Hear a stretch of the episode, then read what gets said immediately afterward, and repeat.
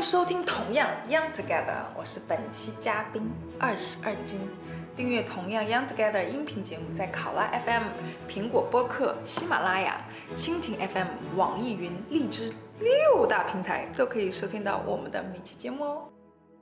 啊，这种酱果类的都长得特别的好，所以那边的果酱也很好，很便宜。嗯你遍处走，那那我真的买那个那个那个草莓啊、蓝莓啊，都是一大筐里卡，我感觉跟不要钱似的，一次就是一斤。这边哎，上海的蓝莓一次都一百克，一百二十五克对，的，一百二十五克，十十几块钱。嗯，十九块九，真的没见过，都是按克买的，我真的都是一斤一斤买的。啊，那超市里面那蓝莓跟不要钱似的，你就一铲一铲子崴了，你就 很幸福。蓝莓真的，那你每天都也是在那边吃水果？你在越南也是吃水果？但那个水果明显那个就不一样，那边就是吃浆果，嗯，越南就是吃呃热带水果。哎，好像真的是越冷的地方，它的果实越小，嗯，对吧？它的那个越越热的地方果实越大。大，是的。那还是那个地地区分域，那个还是蛮明显的。嗯，然后水果也颜色也比较深一点，连草莓也是，就是那种深红色的，红的，在红中带黑的那对对对，种颜色。很甜。我小时候才吃过那种草莓，真的在地里就是没有打过催红素啊，什么自然成熟的。长大之后再也没有，所以我现在都不买草莓吃。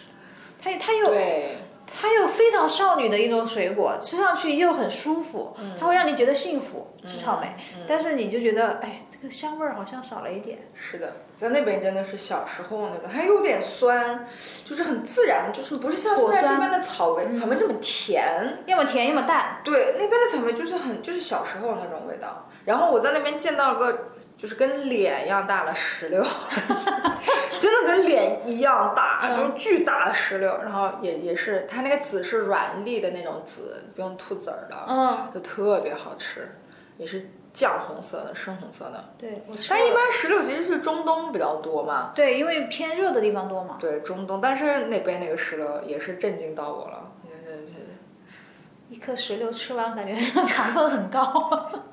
然后那边食材里面的那个石榴的，呃，用石榴的也挺多的，无论是调味料啊，还是菜里面拌着石榴的也挺多，就跟中东可能是受中东的影响吧，挺多的。哎呦，最近我觉得好像就是欧洲那边啊，北欧啊也好，他们就是那种类似于偏向于那种野生厨房，就是采用当地的食材，然后嗯，调味其实非常简单，嗯，就那几样，就橄榄油啊、醋啊，还有但这种对原材料的那个新鲜度要求然后本本身那个原材料的品种呀、种类啊，嗯肯定不能那种转基因的，就是一产产好多，嗯一把种子下去，那地都铺满了那种、嗯那种食食材应该就不行。对，说到这儿我就必须要提，我爸六十岁生日是在立陶宛过的。哦，那 是的，就是，然后呢，我就觉得我作为一个女儿，不称职的地方在于，就是客户安排的非常好，这就是为什么我觉得，即便他结婚也想嫁给他的原因。就是那天我爸生日是八月八号，然后呃前两天我是在罗马跟我妈，然后我们在那个之前八月七号回家，就是在罗马跟我爸带了点小礼物嘛哈，也就是其实就是我喜欢的礼物。不要就自己对对对对对对对。然后到了到立陶宛那一天，我们我是八月八号上午到的立呃立陶宛，回到立陶宛，然后下午的时候我们直接就去了公司。然后呢，客户先把我们我和我妈拉到一个小的那个呃办公室，就说，呃，我准备给你爸一个惊喜，然后嘘，不要讲，你们那个衣服穿的有点少啊，就是没关系，我后面还有那个外套。我说要干啥呀？就是不是去餐厅吗？嗯，当然也没问啊，说是惊喜嘛。然后到了，就是他就说他也他死活不告诉我们要去哪啊，就是还带了他公司的两个员工，所以加起来六个人，我我爸还有我妈，嗯，还有还有我们的员工。哎，那应该是七个人，嗯然后开着车，我们就开了大概有一个小时，到一个很大的湖边，然后到一个很漂亮的一个独栋的，算是一个像教堂一样的。然后进去了，我才知道是一个十七世纪的修道院，嗯，非常的进去呢，哎，后面带花园，旁边就是一个湖，然后也也不是很大，非常就感觉回到了中世纪的那种感觉。嗯，我想得出来那对，然后进去坐进去呢，刚好又有一个呃 folk music 的演唱会，所以我们是坐在花园里面听着演唱会在吃饭。然后呢，当时他说啊，我这次我们不用点餐，是一个还专门找了一个米其林三星的厨师，他来设计的菜。嗯 OK，然后那个我爸说哇，就我我觉得羞愧的地方在于我我没有安排这样的行，即便说是在中国，我也不可能安排这样的行程。然后呢，我他呢就给我爸准备一个立陶宛当时传统的一个一个像是应该叫美国小姐、环球小姐的一样一个绶带，对绶带，上面写着六十岁生日啊，这样一个一个是手织手工编织的，然后给我爸带上。然后还送了一本很大关于立陶宛的那种相册，很厚的一本书。然后说希望你这个阖家欢睦啊什么的。然后爸，我爸就一直很感慨，哎呀，就是哎呀，我就没有想到我六十岁生日会这么过，然后风景这么好，然后吃的就是我爸一直在感叹说，哎呀，吃了这么久西餐，我第一次吃到这么正宗的西餐，其实平时也挺正宗的，但就是。就一道一道的那个，就是米其林三星级别的这个菜，但是虽然这个啊有还是挺有争议的，就不是三星厨师亲手做的，虽然不是，它是，但是就是味道呢，哦，太有创意了，啊，就非常的特别。懂了，懂了。第一道菜上来的呢是。甜菜冰淇淋，第一道菜是冰淇淋，还是甜菜味儿的？甜菜跟冰淇淋，对对对，咸味儿的。嗯，大家就是就是吃的时候，嗯，每个人就嗯，然后互相看一眼，嗯，就是没好意思直接讲，就是表情有点微妙。然后第二道菜上来呢是牛舌，舌头的口感很好，但看着上面那个舌头的纹理实在是。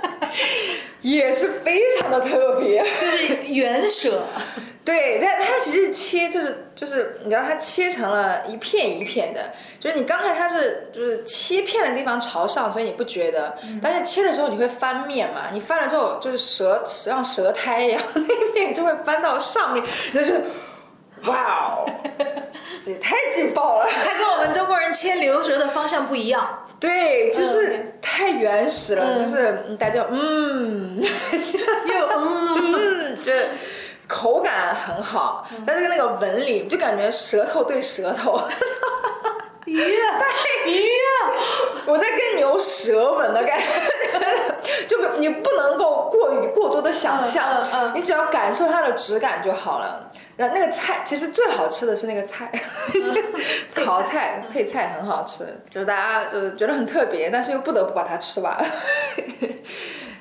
嗯，这米其林三星也是让我开了眼了。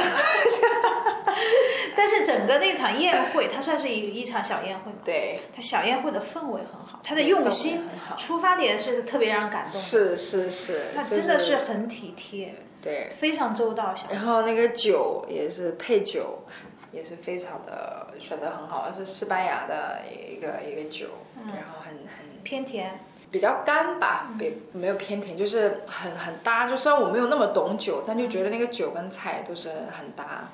之后吃完呢，音乐会就是很可爱的是，边我们是啊，我们在花园里面是吃着菜，它前面是一个一个小呃空旷的一个小广场，然后那个音乐会在播，就像是那个立陶宛下雨，就大家都准备到什么什么级别呢？演到一半开始下雨，所有人砰砰砰就把雨伞打开，就是没有一个离席的，我觉得这点非常好啊，就是他们尊重这个乐队，然后那个。大概下了十五分钟，暴雨一样的，所有人都坐得很乖的，非常的乖巧。听见声音吗？可以，就是带着雨点声的音乐会。然后过了十五分钟，哦不下，砰砰砰，然后就收起来放到脚边。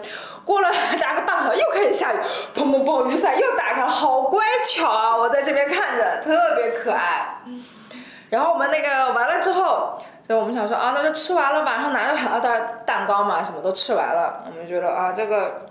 今天今天是一个非常完满的一个生日，然后说啊没有啊，我们没有回家。我说啊没有吗？然后就客户在前一天他租了一辆游艇，就是旁边那个湖。对，他是之前前一天去看，就觉得哦，看这个夕阳日落在哪一边，是要在这边租游艇，还是在另外一边？他要找个最好的角度。哇，然后在这里面喝了一杯小酒，觉得嗯，我们就定这儿。然后今天呢，我们就去了，就就游艇啊，他们还是自己带的酒杯，然后冰镇好的酒，从那个他是之前先冰在那个那个那个呃饭店里面的，然后带着酒酒杯。呃，奶酪啊，还有橄榄，然后我们坐在游艇上面游船看夕阳，大概游了两个小时，我们说哇，有点冷哦。哎呀，哎呦，很美，舒服，怎么这么舒？很美，但是有点冷，难忘的一夜。冷啊，下雨啊，对然后牛舌呀，对，然后就是客户真的太细心，为什么一定要嫁给他？他就是我在吃，我之前有一次晚餐吃的是他们当地那个奶酪，我说这个奶酪真的太好吃了，叫什么名字？我就要一定记下来。然后当天呢，就他专门去买了奶酪送给我，说啊这个是礼物，你就带回家。这个是，真的，男人没有五十岁啊，一般男孩做不到这样子。我觉得还真真不是跟年龄有关，我觉得他天生就是这样的人。哎呀，你前面又不认识他，前面几十年，你能感觉得到，就是他的他的那个员工跟我们一起的，你就觉得他们是人是很好的，可是他们不是这种性格的人，哦他就是那种呃愿意对别人好，当你觉得很幸福，然后你就是用幸福眼神，哎，真的是安排太好了，就是非常感谢。但他说出我们是朋友，我们不是生意伙伴，我们是多于这个，我们是我们认识了，我们就要做一生的朋友，我们就是朋友的关系永远是比生呃生意伙伴要更坚固的。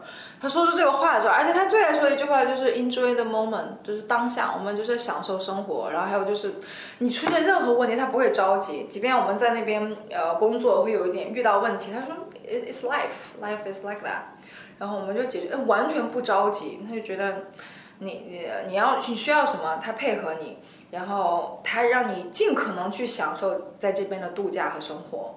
是一个非常非常特别，他有自己的一套人生哲学。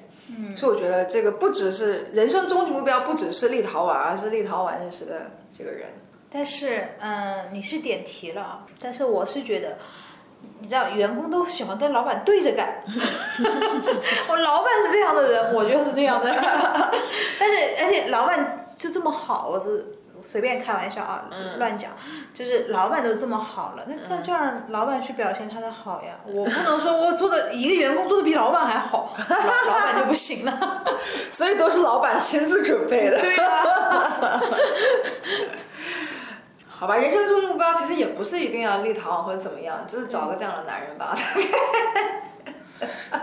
这个这个是可以的，我觉得这个挺好的。先先找个差不多的，有个两三成的，然后培养他，锻炼他。而且他是性格也很好，就是他也不着急，从来嗯没有听到过他大声。然后你一来，他第一件先问你要不要喝咖啡，你要不要吃零食，你要不要吃巧克力。是你这种讲话的语调吗？他就是那种，就是来，嗯，没关系，你要你要吃点东西，你要喝咖啡吗？他会亲自，他那么大的一个公司了，他大概是呃考纳斯做玻璃行业第一大公司，他产业做的非常大，他一直在出口，然后他就是什么事情他都是亲力亲为。然后你要喝什么吗？你要喝咖啡，他就是亲自去帮你倒咖啡，就他非常没有架子，就是做生意，所以我觉得他做生意能够做那么大，我觉得是很有他有他的哲学。对的，他，我觉得这个不能说是情商，嗯，他不是故意要怎么样，他就是这样的人，你能感觉到他是个很好的人，而且他把你当朋友了之后，你完全感觉你就会觉得，哇，我要为他付出一切，就是你会有这种感觉，你想要为他掏心掏肺的感觉，就因为他人很好，而且他又是不是那种假的装的，嗯，所以我爸就是他，我爸就是。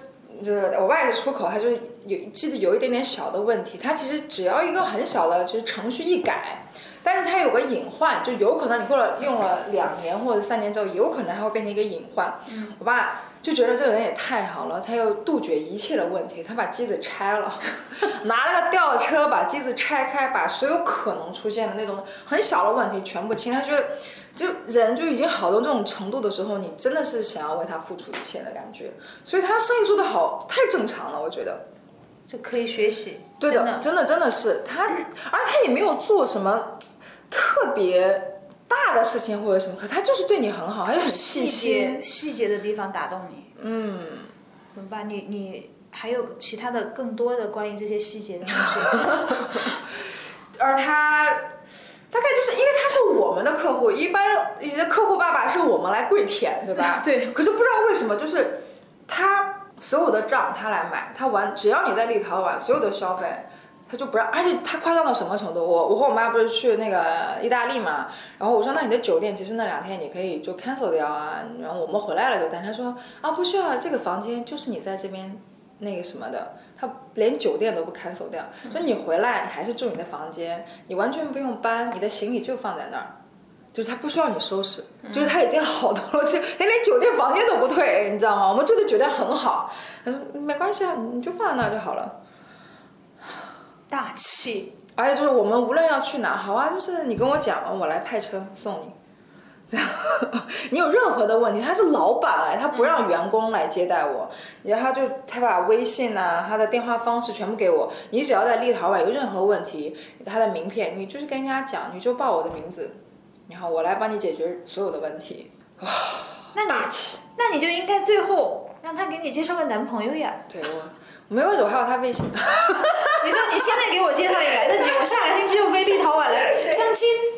对，没有错。而，我觉得，而且他不只是细心，而且他他又不是那种就就是柔弱型的，他是细心，但是又很霸气。你说这个男人完不完美？就我们去吃东西啊，我们要去做什么？我们当我们犹豫不决，不知道该怎么决定的时候，他。就是那个老板，他就是立刻那个霸气，就是就出来了，然后说没关系，我来做决定。他就蹭蹭蹭就给你把所有的行程，还有或者是吃的全部给你点好，他不需要你来点，他就觉得你太慢了，或者说，而他给我，他坐我旁边，他会讲说，如果你要问所有的所有人的意见，你想要听所有人的意见，你要民主的话，但是这个你永远做不了事情。当你要做决定的时候，你你只要下决定就好了。这个是最快的方式。当然，他公司人少，或者是怎么样，就是所谓的，你要说独裁，作为一个总裁的气质而言的话，他是非常霸道的。他就他不需要听所有人的意见了。当所有人的意见都不统一的时候，他就是那个做最终决定的人。嗯，所以我觉得这个他做决定非常快的。嗯，要就感觉呢，他是个干事情的人。你又细心之前遇到过这类的吗？霸道总裁型的有吗？也有，就是但是不会这么的细心，他就是结合了所有的吧。然后我和我妈就会想说，哇，他年轻的时候得有多少女人为他心碎啊！真的是你你这种感觉，你我觉得还好。如果说是伯母，你妈妈说的意见说这个话，我百分之百认同。然后我妈，当然当然我爸也很好啦。但是我妈有一天就是在吃饭，有一天就忍不住，唉。叹了口气，我就我就我就我就觉得，我当下潜意识就想，我妈肯定跟我想到一块儿去了。你你爸怎么不是这样子的？你你你这么讲，你这个太直接了，你根本没情商吧？没有没有挑拨你们家庭关系，因为你爸不会听我们节目。对，然后我就觉得当时想的是，真的，你就是你的这人就是这，特别是女人啊，你就这一辈子，你嫁一个什么样的男人，真的你就是过的是什么样的生活，真的就是。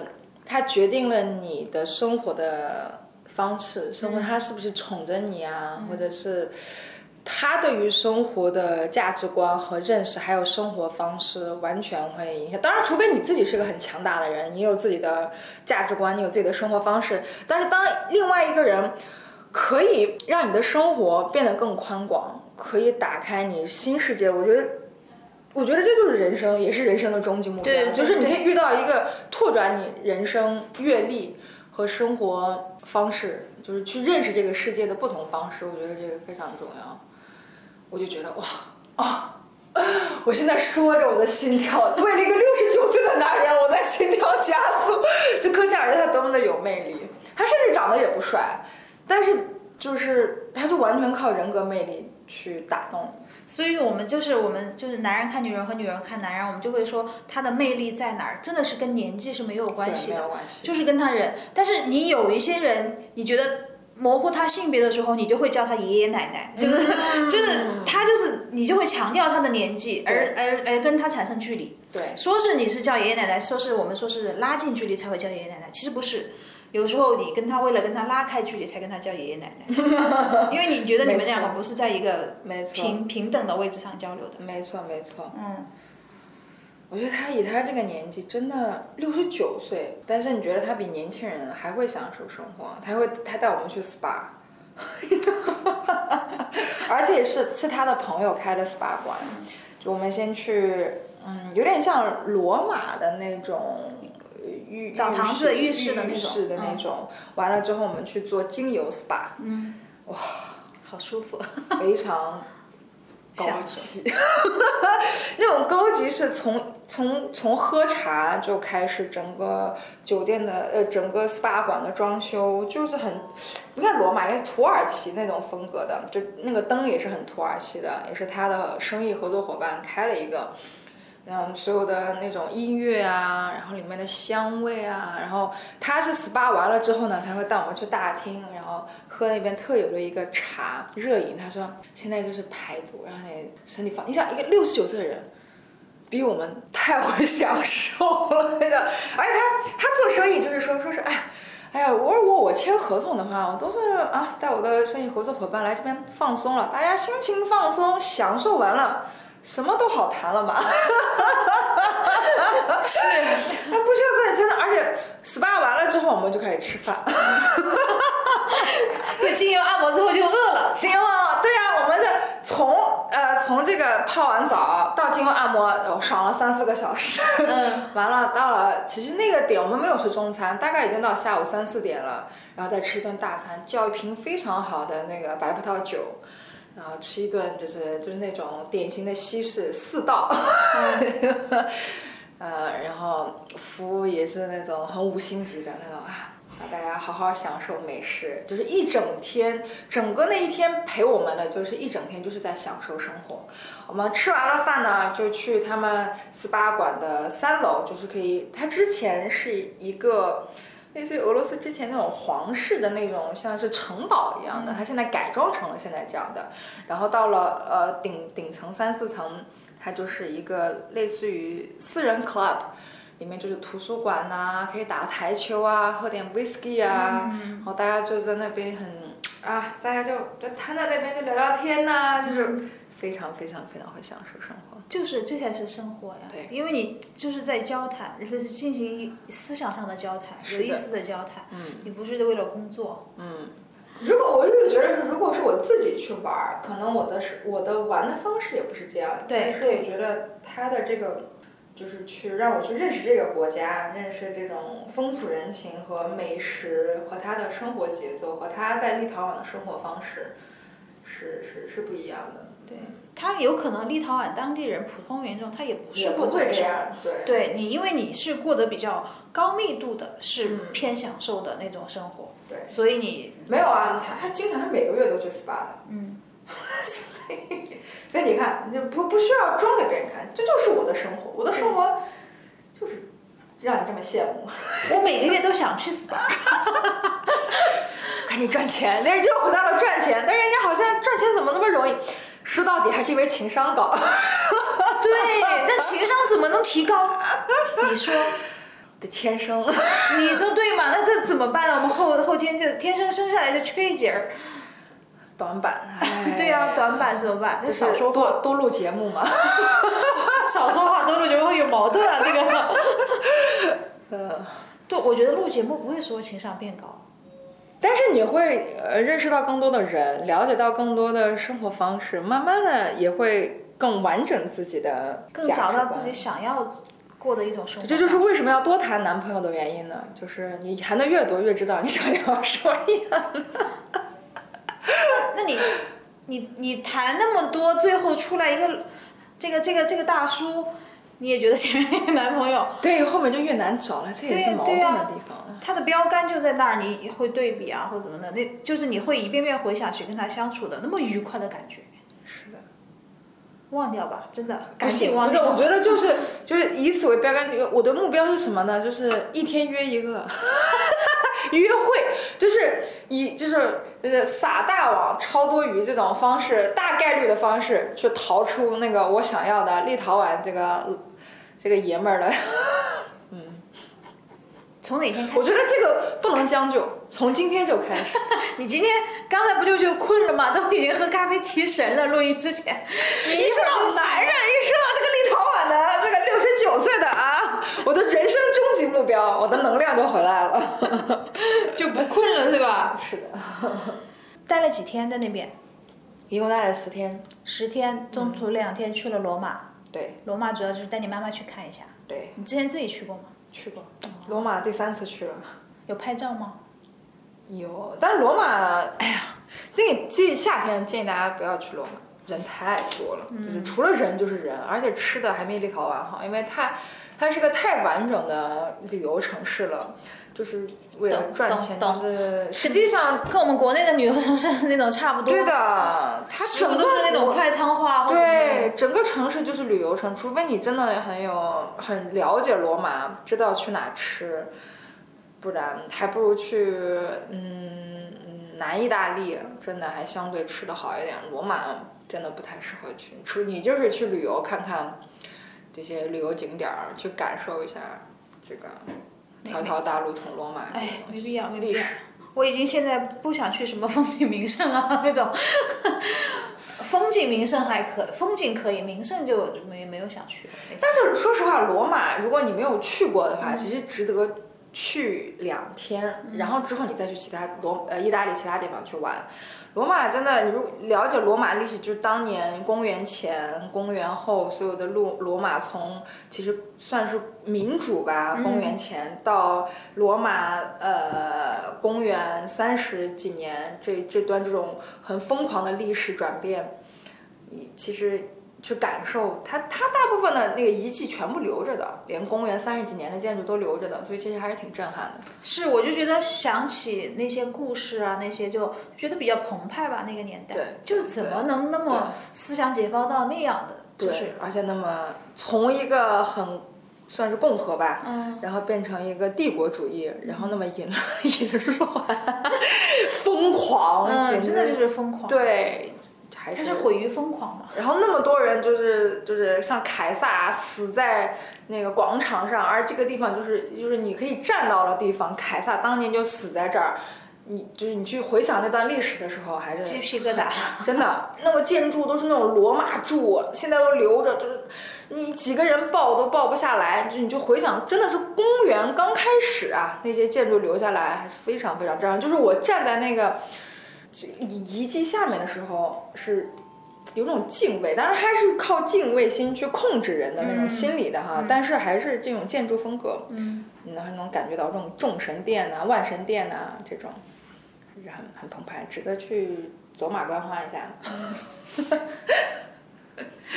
你你还想去吗？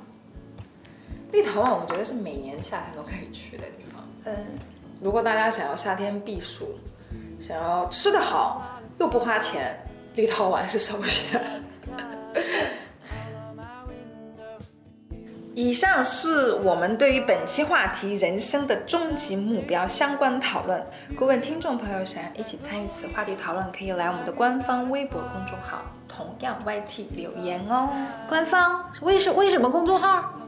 官方微信公众号。